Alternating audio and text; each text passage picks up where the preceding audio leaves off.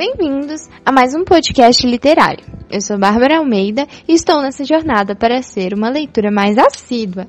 E esse é um dos objetivos do nosso podcast, né? Incentivar a leitura.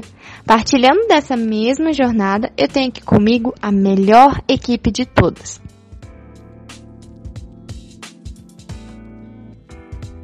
Olá, gente. Eu sou Davi. Estou também há anos na distância do planeta silencioso e nessa jornada ser um leitor melhor. Cresço aprendendo e cada dia mais apaixonado por CS. Alô, Thomas Nels, libera o nosso velhinho aí do cativeiro. Gente, meu nome é Isaac, estamos aqui com mais um podcast e a pergunta para você ficar aí refletindo é: você tem sido realmente íntegro nesse, nesse tempo de pandemia?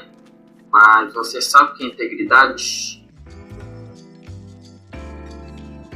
Olá, eu sou Isaías, estou aqui como mais um sobrevivente desse período de pandemia e estamos aí na expectativa da gente poder encontrar líderes que sejam íntegros e que façam a diferença no nosso tempo e que a gente também possa ser um desses líderes. Muito bom, pessoal! Eu vou estar mediando a conversa de hoje e vamos estar falando sobre um livro que foi muito importante para mim. É o livro Liderança e Integridade, do autor Ronaldo Lidoro da editora Betânia. Gente, esse livro é perfeito e eu estou amando o fato da gente falar sobre ele hoje. Então, Isaías, fala um pouquinho sobre o autor do livro pra gente.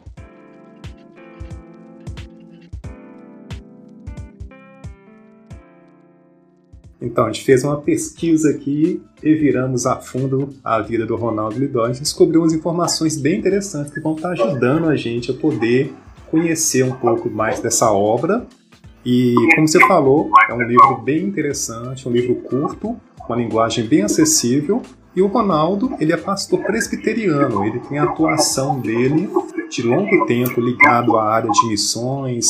Ele foi missionário junto à Agência Presbiteriana de Missões Transculturais e junto ao WEC Internacional. Ele teve atuação na região noroeste da África, junto com uma comunidade local e foi plantador de igreja, foi tradutor do Novo Testamento para essa comunidade africana. Além desse livro que a gente vai estar aprofundando, destrinchando hoje, ele é autor de mais 15 livros. Ele escreve muito uh, ligado à área de antropologia missionária e comunicação e cultura, e os livros dele são todos publicados pela Vida Nova. E além disso, ele hoje, mais recentemente, está fazendo parte da liderança de equipe de missionários na Amazônia brasileira e liderando uma agência missionária ligado às populações indígenas. E ele é teólogo e doutor em antropologia, Bárbara. Uau! É um cara que sabe o que está falando, né? Sabe. Com certeza ele sabe. Um doutor em antropologia, um teólogo, um grande estudioso. Então, tem coisa boa nesse livro, galera. E como é importante, né, nesse tempo, é, fazer esse link entre fé e ciência, não é mesmo? É, eu acho que a antropologia, principalmente, tem muito a agregar, né, no, no conhecimento e no fazer teológico. Certeza, e no cuidado e no contato com diversos povos e culturas. Exatamente, entender o diferente, né? Entender o, o seu próximo é, à luz assim, da cosmovisão dele, da cultura que ele está inserida, né? Concordo plenamente. Ele tem muito conteúdo bacana, gente. Acho que vale a pena dar uma conferida nesse autor, pois ele tem muito a contribuir para a nossa formação de conhecimento, principalmente no nosso caráter cristão. E é essa a proposta que o livro traz, né? Mexer muito com o nosso ser cristão. Nosso ser cristão da forma externa e interna, na relação com a gente mesmo e nas nossas relações com o mundo e principalmente na posição de liderança. E o livro dele começa, assim, a gente pode dizer, com o pé direito, nada mais, nada menos do que Hernandes Dias Lopes, um grande pregador nosso da atualidade no Brasil, pessoa profundamente dedicada ao estudo das escrituras, e ele abre o prefácio do livro com uma frase extremamente é, acertada que resume bem o livro. Ele fala assim no prefácio do livro: Vivemos uma crise de integridade nos palácios, no parlamento, nas instituições, na igreja e na família. Precisamos de um choque ético em nossa nação, que comece a partir do topo da pirâmide. Isso é exatamente o espelho que a gente tem hoje da nossa sociedade como um todo, uma verdadeira crise de integridade. Não só, muitas das vezes a gente pensa em integridade, escândalos de integridade a nível político, mas a nível geral como um todo, e que realmente a gente consiga, a começar de nós mesmos, a acontecer esse choque ético e, e como ele mesmo fala, a partir do topo da pirâmide para poder ser um efeito cascata positivo e ter uma real e genuína mudança de começando de dentro para fora, porque a integridade nada mais é, como a gente vai ver aqui na, na explanação do autor, essa mudança, essa realidade interna é, transbordando para fora. Exatamente, e integridade. Que palavra, não é? Porque no, na introdução, o próprio autor diz que o livro não busca ser uma teologia sistemática, entende? Tipo, algo muito voltado para a academia. É algo muito mais voltado ao coração. Se eu posso definir como uma palavra, é um livro tipo, sincero, sabe? Que realmente fala com as pessoas. E é isso que a integridade vai estar tá, vai tá tratando. Não é tipo é, listas do que é, do que não é, é, primordialmente. É muito mais algo sincero que fala diretamente ao nosso coração.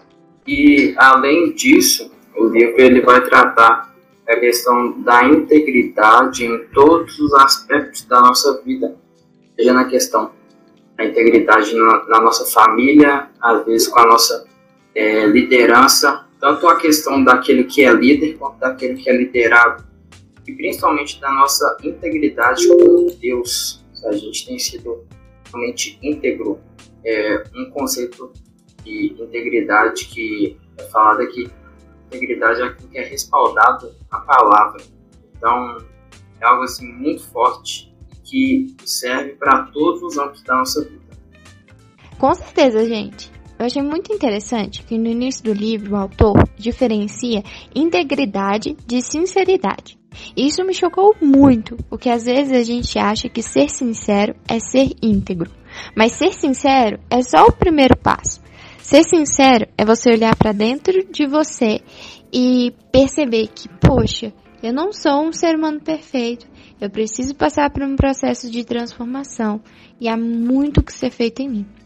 Integridade é você não se contentar apenas em saber que você precisa melhorar, que tem coisas em você que precisam ser transformadas por Deus e pelo Espírito Santo é você se dispor a essas mudanças. É você realmente abrir seu coração, mostrar quem você é e clamar a Deus para te transformar. E obedecer, né? Quando ele te disser as coisas. Quando ele falar ao seu coração, no seu íntimo. É realmente se dispor a passar por esse processo de transformação. É, e essa consciência de integridade que você falou vai justamente o que estava no Salmo 139, uh, quando Davi fala para Deus para ele poder sondar o coração dele, ver se tem alguma coisa ruim também nos seus pensamentos, no seu caminho e guiar ele por um caminho reto, um caminho eterno. A própria consciência que Davi, que hoje a gente vê ele como um homem segundo o coração de Deus, mas quando a gente analisa os detalhes, toda a trajetória dele, a gente vê que ele teve muitas dificuldades em diversas áreas, errou também muitos em muitos locais, mas ele tinha essa busca por uma integridade, de poder olhar para dentro de si, ver as suas mazelas internas e buscar se endireitar, se consertar a tal ponto que ele chega no final da sua jornada de vida lá e ele é reconhecido como um rei íntegro, uma pessoa íntegra, um homem segundo o coração de Deus. exatamente esse nosso desafio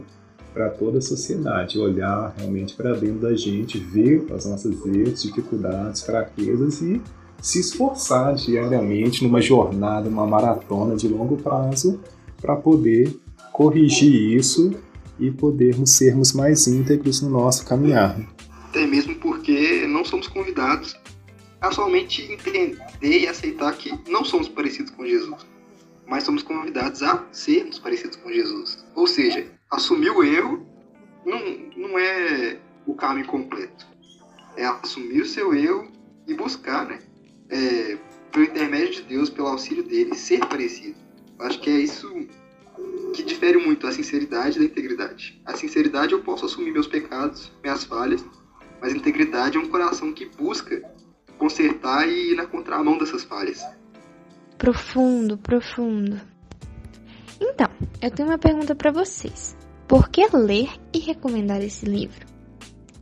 Esse livro na minha vida trouxe assim um nível de conhecimento eu não tinha antes em relação à vida cristã, como ela era muito mais ampla do que eu pensava.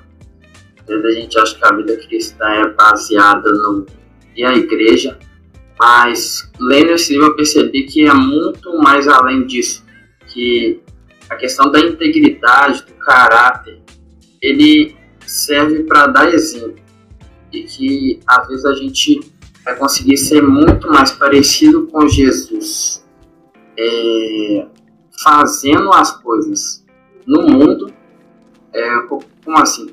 É, sendo verdadeiro cristão no mundo que dentro da igreja. É, é, lá fora que a gente vai conseguir ser esse verdadeiro exemplo. Às vezes isso é confundido, às vezes a gente acha que é dentro da igreja que a gente vai tem que ser o melhor crente, a gente tem que ser o melhor crente é lá fora, onde as pessoas estão vendo. Ser íntegro é algo extremamente complexo, não é algo assim fácil, é algo que vai contra, às vezes, tudo aquilo que a gente acha que é, é a vida cristã, a gente tem que renunciar muito essa questão do, do que a gente acha que é o caráter cristão e ver o que Deus acha que é. Isso que me confrontou muito e por isso que eu realmente indico demais leitura para todo mundo que quer aprofundar na, na questão de vida cristã e integridade. E a vantagem também desse livro, Bárbara, é que é um livro, é um livro curto, de tiro curto, você numa sentada você consegue ler ele sem dificuldade, uma linguagem bem acessível, igual a gente viu aí no início que ele é um doutor em antropologia, uma pessoa extremamente ligada atuação missionária, apesar de um currículo extenso que ele tem. É uma linguagem bem acessível, bem tranquila, um livro curto, mas também profundo, como disse o Isaac, e, e é um tema extremamente importante. Mais do que nunca a gente está na sociedade nossa brasileira, dos nossos jeitinhos brasileiros, é, de furar fila de vacina, a está vendo as situações todas acontecendo aí que demonstram o quanto a nossa fragilidade humana a gente é, viver uma. passar uma imagem, enquanto na verdade é, interiormente aquela imagem não se corresponde, e é necessário a gente poder refletir a respeito disso, e principalmente, além de refletir, tomar medidas para ter uma vida íntegra de acordo com a palavra. E sabe essa, esse ar de livro nostálgico, eu acho que, é, por mais que o, seja 2008, né, o copyright dele, é, o ano de lançamento, eu acho que é isso mesmo, 2008, né, o copyright é diferente do de ano de lançamento. É, mas sabe, esse ar, tipo assim, de livros que, tipo, o pessoal mais velho, tem cara que já leu, todo mundo já leu, tipo, é tão necessário pro, pros mais novos ler. Eu acho que esse livro traz muito desse, dessa vibe, sabe? É algo extremamente necessário e vamos dizer assim, forte em, em tempos uma literatura que a gente vê que é muito mais ligada à teologia da prosperidade e a, ao coach, sabe? Ele sim, ele é, se propõe e consegue muito tipo, induzir a gente a mudar nosso jeito de estar pensando e agindo, porque a gente reconhece o, o quão falha a gente é com a gente precisa dessa mudança mas mesmo assim não cai naquela, naquela coisa maçante, tipo, de produtividade, ou de, vamos dizer assim, ah, você é isso e tal, um empreendedor e tal. Acho que é algo que transforma você, mas escapa muito dessa vibe que a gente vê hoje em dia, sabe? Do coach, da teologia da prosperidade. Isso mesmo. Esse livro confronta muito a realidade que você está, mesmo não sendo um livro que foi lançado no ano passado mas ele é muito atual.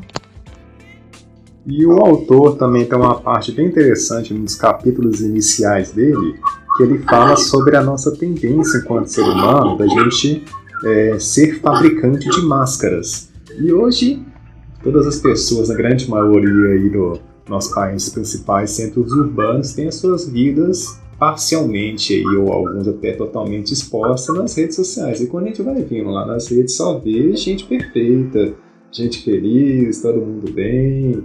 E é muitas das vezes uma imagem que não está só no mundo virtual, mas acaba sendo uma imagem que as pessoas têm a tendência de passar no mundo real, de que está tudo bem, mas só realmente Deus é quem sabe como que cada um está internamente e a própria pessoa, o autor vai nos falando, que tem que ter essa consciência de olhar o internamente, ver como que está e para fazer essa reflexão quanto ao seu grau de integridade e para a gente que está convivendo com as outras pessoas, o autor fala muito bem para a gente ter cuidado com relação à aparência. E tem muitas pessoas que a gente acha que estão lá, que são perfeitas, que estão muito bem, estão sendo relevantes, é, são exemplos, mas não necessariamente a gente sabe o que está, como ela é por dentro. É o que aconteceu lá com Samuel quando foi escolher o novo rei para suceder o trono de Israel depois de Saul. Ele já tinha um padrão de rei, um rei forte, imponente, uma boa postura física, um, um, alguém com experiência militar, e foi chegando lá a família que Deus tinha orientado ele, tinha vários filhos, e ele automaticamente o que, que ele fez? Ele pensou que aquele que tivesse mais postura física de um guerreiro, de uma pessoa experimentada, preparada para a guerra, um porte físico impressionante, esse naturalmente seria o próximo rei. Ele errou feio, como o autor Ronaldo Dora que fala no livro, e Deus orientando ao profeta para ter cuidado e não atentar para a aparência externa. E esse tem que ser o nosso cuidado hoje também para não julgar as pessoas, seja positivamente ou negativamente, pela aparência, mas realmente olhar os frutos para poder ver a, a qualidade da árvore, o grau de integridade que cada pessoa tem. Com certeza. Eu acho que a gente está numa sociedade que é muito fácil usar máscaras, aparecer ser uma coisa que você não é.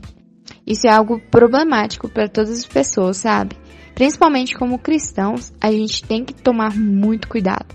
Buscarmos de Deus para sermos verdadeiros com quem nós somos e principalmente com quem nós somos nele, porque nós somos representantes de Cristo aqui na terra. Tudo que a gente é, tudo que a gente faz, reflete, reflete Cristo e tem que refletir a Ele. Às vezes nós somos péssimos representantes dele, a gente insiste em usar essas máscaras que nos distanciam das pessoas. O autor fala isso no livro. Isso acaba nos distanciando do caminho de Deus e das pessoas, sabe? Nós sentindo falta de nossos relacionamentos com pessoas reais que mostram quão falhas são e o quanto precisam melhorar. Que mostram essa disposição de melhorar e essa troca nos relacionamentos. Liderança é isso. Liderança não é um cargo. Liderança é uma influência. É eu influenciar você, você me influenciar por meio dos nossos relacionamentos, dos relacionamentos que a gente constrói juntos, sabe? É, e somado à questão de usar máscara, o autor ele deixa bem claro que nível assim mais profundo e mais triste da questão de usar máscara é quando a pessoa nem mesmo mais consegue identificar que ela está usando uma máscara, porque ela já é uma pessoa tão variável, tão constante, cada hora ela é uma pessoa diferente e nem mesmo ela consegue mais perceber isso nela. Então, nível de assim, decadência muito grande do ser humano e às vezes está acontecendo com a gente e a gente não está não tá prestando atenção nisso. O autor deixa bem claro que isso é um nível assim muito extremo, mas que precisa de total cuidado para a gente não cair nessa questão de usar muitas máscaras e no final ficar perdido e não saber o caminho de volta mais. É, e esse risco de assumir máscaras, ele o autor vai falando e vai demonstrando, assim, por exemplo, que esse risco aumenta à medida que você vai conseguindo determinado nível de sucesso, determinado nível, de reconhecimento, assumindo posições de liderança e tem essa necessidade de se manter a, a expectativa que as pessoas depositam em você. E ele volta lá no exemplo de Davi. Acabou, acabei de comentar anteriormente o início da, da jornada de Davi, ele sendo escolhido não pela sua aparência externa, mas sim pelo seu interior.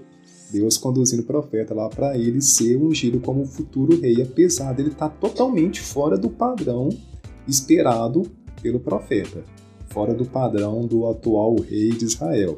E, e pulando lá para o final da vida de Davi, que ele já estava como um rei consolidado, um grande guerreiro, um respeitado conquistador, respeitado gestor, respeitado líder político, líder da nação, Davi comete o seu grande erro assim, da sua história, foi lá o seu adultério com Batseba, a gente vê ele tentou encobrir esse erro de, de todas as formas possíveis ao alcance dele para o quê? Para aquela imagem dele não ser arranhada, não ser prejudicada. Ele tinha sentiu na obrigação de manter é, dentro daquele padrão da imagem de um grande rei, de um maior rei da história da sua nação. E isso ele, ele comete o erro, e mas logo depois ele volta lá naquela origem dele, na base, no alicerce, na raiz interna dele de integridade, de poder reconhecer, é, mesmo a duras penas, reconhecer o seu erro e aceitar, assumir as consequências disso e redireitar, redireitar o seu caminho. Então, Davi é um grande exemplo, assim, tanto de líder e de integridade, que é o tema do nosso livro e hoje analisar a liderança e integridade, que mostra justamente isso. O crescimento de um grande líder, um surgimento, chegando ao auge, sentindo essa pressão para poder manter a, as qualidades dele, e ele se depara com seus erros, tenta esconder, vê que não é possível e tem que arcar com as consequências do seu erro. E assim, só, só, só um parênteses aqui que eu, que eu pensei aqui, gente. Uma pergunta para vocês também que eu queria que vocês respondessem. É, essas máscaras, elas são baseadas em quê? Tipo, em eu forjar uma figura para me passar por outra figura, certo? Aí, por exemplo, eu forjo uma imagem de mim é, a partir de uma mentira, né? Mas essa imagem é baseada numa moral. Deu para pegar? Por exemplo, eu forjo que eu sou bom, mas o que é o bom? Aí o bom é, pode ser definido de várias maneiras de acordo com a moral que você vai estar tá adotando, né? com a perspectiva moral que você vai estar tá adotando. A gente vai adotar a perspectiva bíblica e então eu forjo uma imagem para mostrar que eu sou bom segundo a Bíblia, mesmo não sendo bom. Tá dando para pegar? Mas aí minha pergunta é a seguinte: nos dias de hoje, a gente vive numa sociedade muito é, subjetiva, é, em que a verdade não é pautada, tipo assim, numa rígida regra, mesmo social. Vamos, se a gente pegar na nomenclatura de, do Bauman, né, do Zygmunt Bauman, a gente vive numa modernidade líquida. E assim, o que é integridade nessa modernidade? Entende? Porque, beleza, a gente está falando sobre máscaras, a gente está falando que a gente tem forjar, é, que muitas vezes a gente forja uma imagem, tipo, para se parecer como que a gente deveria ser mesmo. Mas isso a gente pode ver na, na igreja que. Porque a gente tem uma moral que é a Bíblia, a bíblica, a moral bíblica. Mas nesses dias de subjetividade que isso tem, tem invadido as igrejas, como que fica a questão de integridade? Deu para entender minha pergunta? Ou não? Acredito que deu resume ela, resume essa pergunta. Se deu a introduzida, contextualizada, resume ela de forma mais objetiva. Tem uma integridade que a gente deve seguir, certo? Sim. Mas hoje a gente tem vivido em tempos subjetivos, até mesmo que a integridade bíblica tem sido torcida. E vários modos de interpretação e tal, tem tipo assim, tudo é verdade, tudo pode ser levado como verdade. Então, como que fica a questão da integridade nos dias de hoje? Sendo que essa integridade pode ser tipo, entendida de várias formas, sabe? o certo, o correto, o moral pode ser entendido de várias formas. Ah, eu acho que isso não é só de hoje, não. Desde que o homem existe sobre a face da Terra, você tem essa questão. Você já tem dúvida, tem questionamentos fortes lá na época do século I, com, lá no próprio livro de Atos, é, os romanos perguntando o que, que é a verdade, quando Jesus falou que ele era o caminho, a verdade e a vida. Você vai voltar lá na época do Antigo Testamento, você já tem esse nível de questionamento lá na, na história de Abraão, na história de José no Egito, isso não é novidade.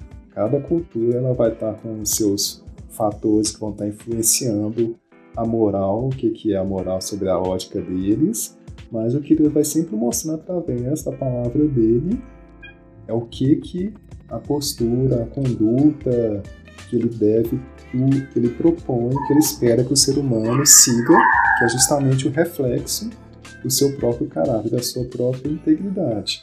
Então, a nossa base, nosso ponto de apoio realmente tem que ser sempre pela palavra de Deus. E o que aconteceu no caso com Davi, quantas vezes acontece com cada um de nós, que somos sujeitos inevitavelmente a, a cometer erros, a ter, ter, desvios de integridade, mas o que não pode acontecer é o que? A gente construir máscaras para esconder esses erros e nem construir máscaras para que a gente se sinta confortável, não ter que é, reavaliar a situação e trazer mudanças, mudanças essas que nem sempre são agradáveis para poder corrigir o rumo e voltar a, a seguir em direção àquele padrão bíblico é, dado por Deus de integridade.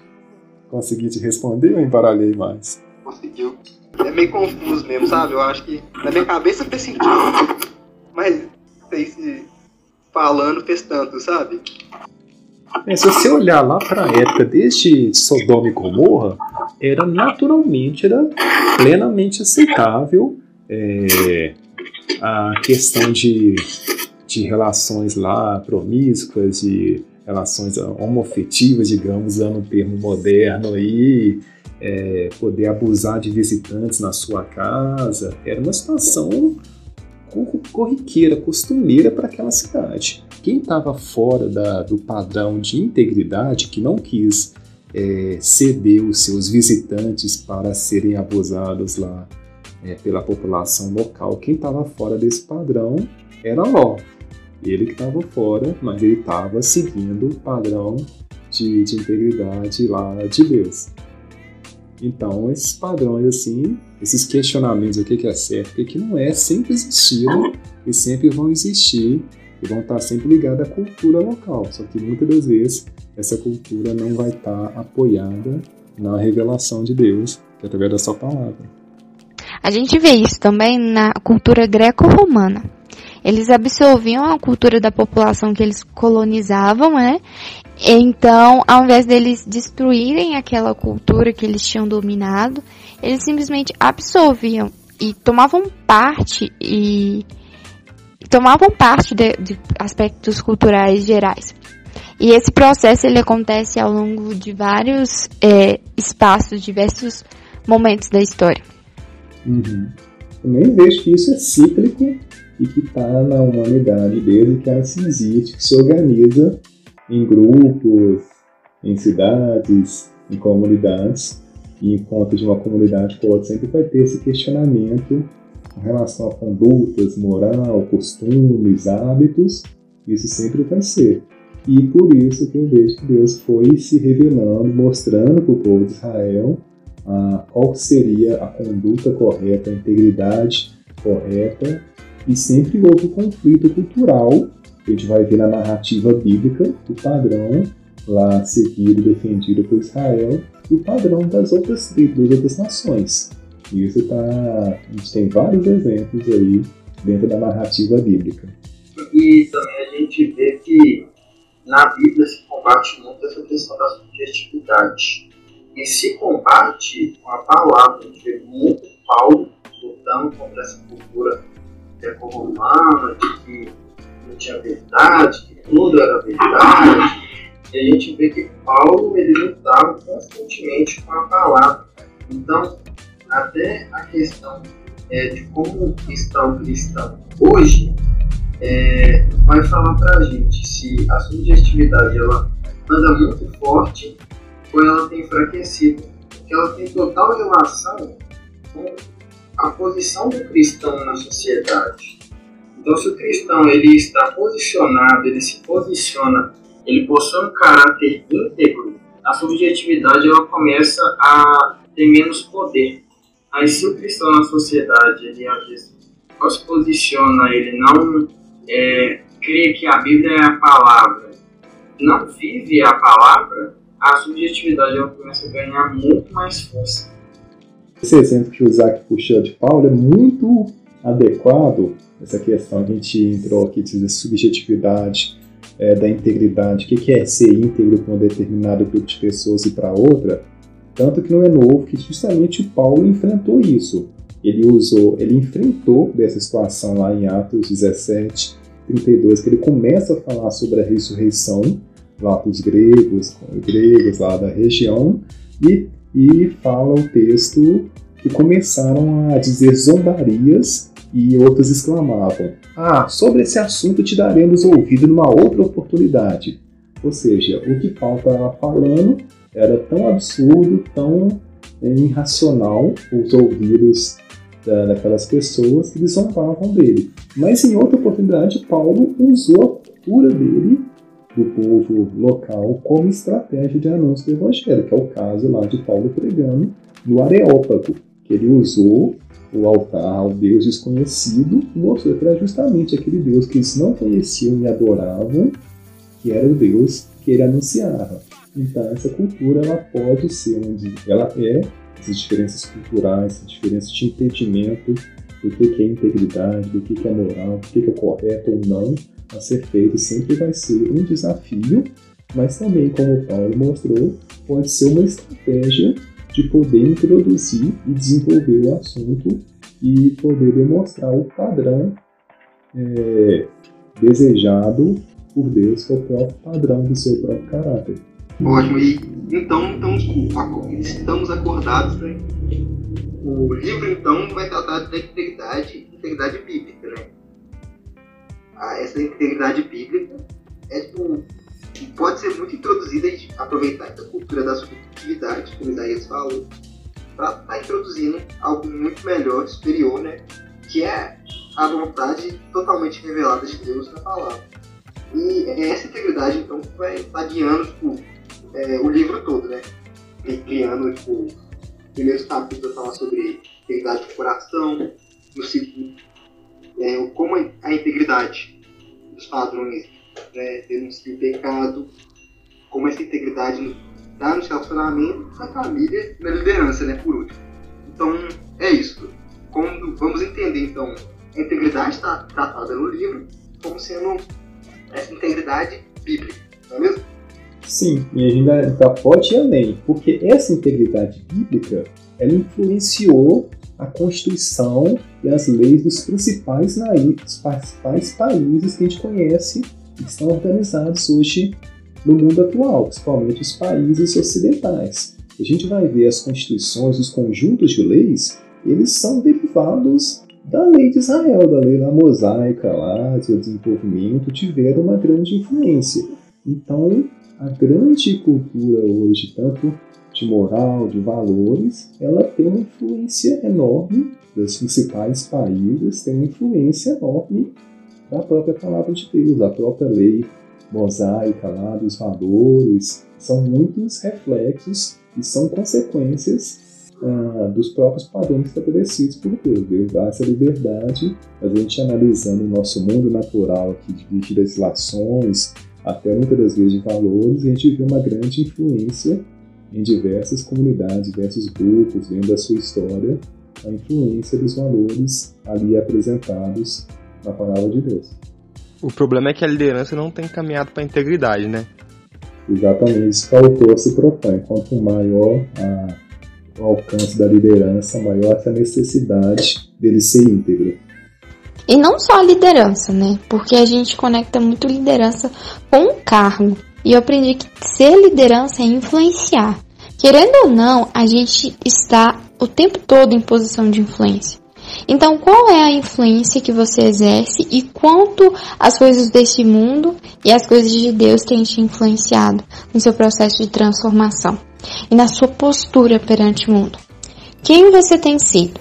É o que Paulo enfrentou durante a grande jornada dele lá, desenvolvendo missões, a ponto dele falar lá em Romanos 12, 12, que é tão conhecido, que a gente não se deixar ser amoldado com o padrão do mundo, mas a gente poder transformar com base no conhecimento, no, nosso culto racional. E em outro momento, lá quando escreve para os Filipenses, até citado dentro do livro também do Ronaldo Lidório, lá Filipenses 2,15, que diz que para que vos torneis irrepreensíveis e sinceros, filhos de Deus, inculpáveis no meio de uma geração pervertida e corrupta, na qual resplandeceis como luzeiros do mundo, Parece que Paulo está escrevendo para nós agora, em 2021, a gente, o povo de Deus, vezes, a gente tem que viver de uma forma irrepreensível, sendo inculpáveis no meio de uma geração pervertida e corrupta, que também é a nossa geração atual, mas também é a mesma geração lá de Sodoma e Gomorra, a mesma geração de do povo no Egito, lá dos egípcios vivendo, vivendo escravizando Israel, dos povos inimigos que guerreavam contra Davi. Isso está em toda a história da humanidade e conosco também não é diferente. A gente poder resplandecer como um luzeiro para o mundo, como diz Paulo, que a gente poder não se deixar entrar nesse padrão, nesse molde dessa cultura, dessa contracultura que a gente é bombardeada a todo momento, mas sim transformar ela. Com certeza.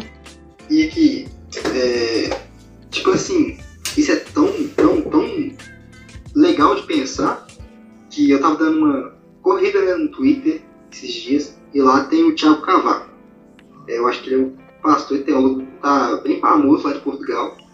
É, e ele escreveu, tipo, ele fez um estudo assim no Brasil, veio pro Brasil, escreveu um livro.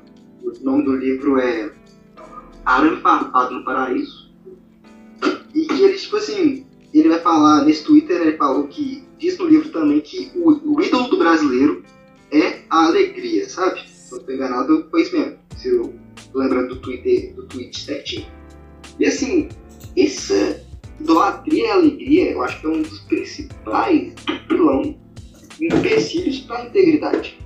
É, porque numa parte do livro, lá no final, acho que a integridade dos relacionamentos o autor vai citar Lewis é, vai falar assim: a gente não foi feito para ser feliz, mas para amar. E essa a integridade passa muito por isso.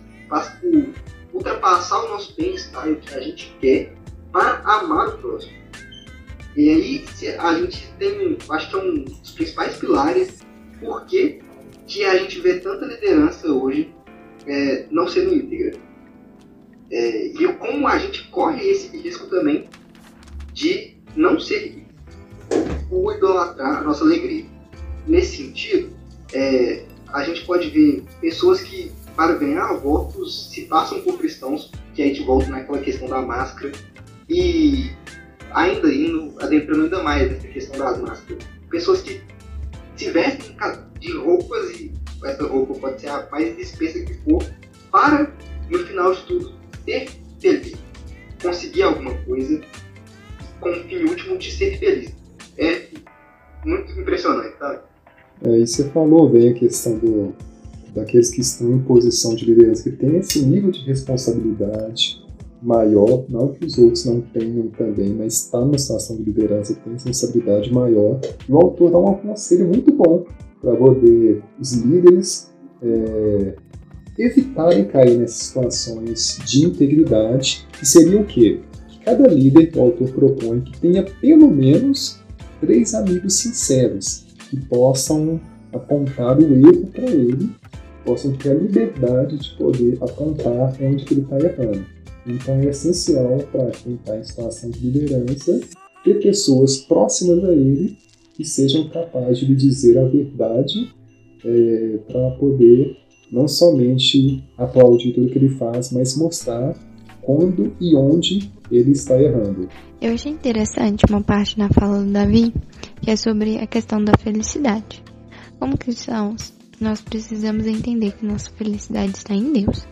A, a gente fica muito agarrado com a felicidade terrena, mas como cristãos temos que de lembrar que vamos encontrar a nossa felicidade em Deus. Ela é só suprida verdadeiramente nele. Então, se você é líder ou se você não é, sua felicidade você vai encontrar em Deus e somente nele. É aquilo, né? Será que estou vivendo ou sendo só escravo da felicidade?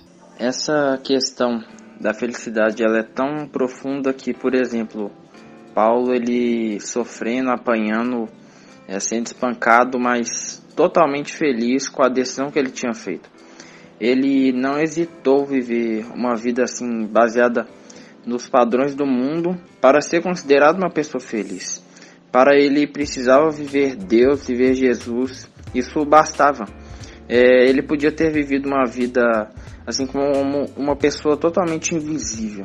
Ele creu em Jesus, mas não viveu como um invisível. Pelo contrário, ele sofreu pelo nome de Jesus, mas a felicidade dele em momento algum foi abalada.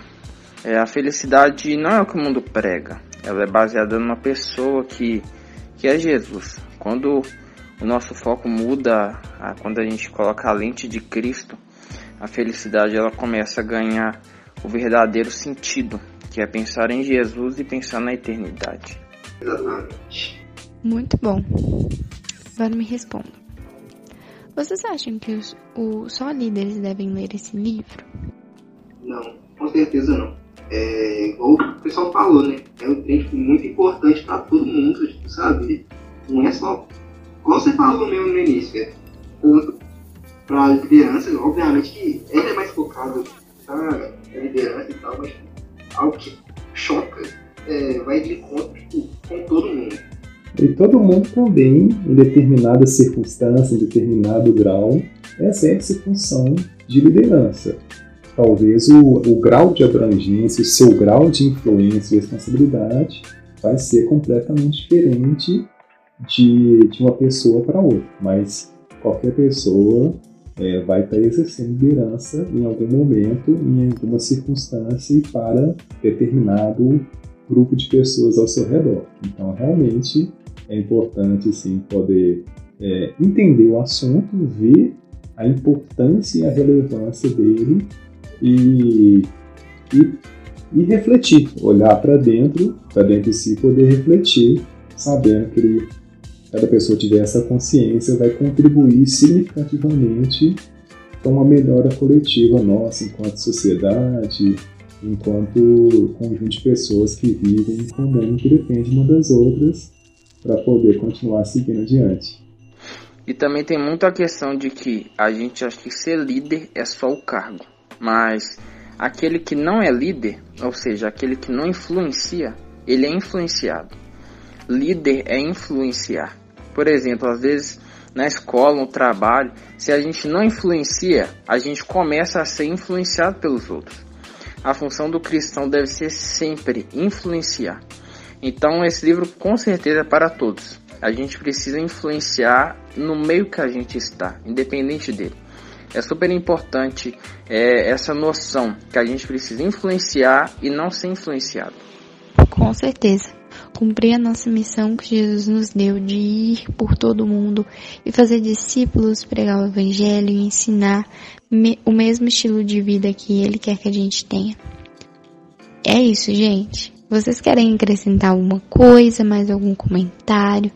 Compartilhar uma parte do livro que vocês acharam que foi importante para vocês? Tem algo a acrescentar para realmente incentivar os nossos ouvintes a lerem este livro, que inclusive está disponível na, na biblioteca da nossa igreja, pois foi lá onde a gente pegou, né? Para a gente poder fechar então com chave de ouro aqui, tem uma citação no livro é, de nada mais, nada menos de C.S. Lewis. Davi falou um pouquinho aí anteriormente, mas ele usa uma citação de C.S. Lewis que diz o seguinte: que quando um homem se torna melhor, compreende cada vez mais claramente o mal que ainda existe em si. E quando um homem se torna pior, percebe cada vez menos a sua própria maldade. É exatamente isso. Nosso grau de maturidade é quando a gente consegue olhar para dentro de nós e perceber com cada vez mais clareza as coisas que precisam ser reajustadas, ser consertadas e serem trabalhadas. E a gente não faz isso sozinho. A gente conta com o Espírito Santo e com as pessoas ao nosso redor. Exatamente. E em João 14, Jesus promete um auxiliador de mesma natureza santa como a sua, que vai continuar explicando para a gente, ajudando a gente. Já em Romanos 8 diz que ele é nosso, é nosso auxiliador, aquele que intercede por nós, né? Então é puramente por Deus, é puramente pela obra dele e a gente tem que reconhecer nossas falhas. E é por meio disso, com Jesus, o Pai Santo, que é íntegro de coração. Amém. Mais alguma coisa? Missão cumprida e um gostinho para quem está ouvindo, que está ouvindo aí, poder aprofundar mais no assunto. A Bárbara falou, o livro está disponível lá para empréstimo na biblioteca. E se aprofunde no tema, que é um livro gostoso que vai te levar a muitas reflexões positivas para sua vida. Vamos crescer em Cristo juntos, tá bom? Então, esse foi o nosso segundo podcast literário sobre o livro Liderança e Integridade do Ronaldo Lidoro. E você que nos ouviu até aqui, quero te convidar para ir lá no nosso Instagram, que é o arroba lagoinha underline milanês, e comentar o post sobre esse episódio, o que você achou, se tem alguma coisa a acrescentar. Nós queremos te ouvir. E tem também o nosso videocast sobre esse livro no nosso canal do YouTube, que é o youtube.com barra Lagoinha Milanês. Vá lá assistir nosso resumo e deixe um recadinho pra gente. Até a próxima, pessoal! Até mais, galera! Falou, até a próxima. Abraços.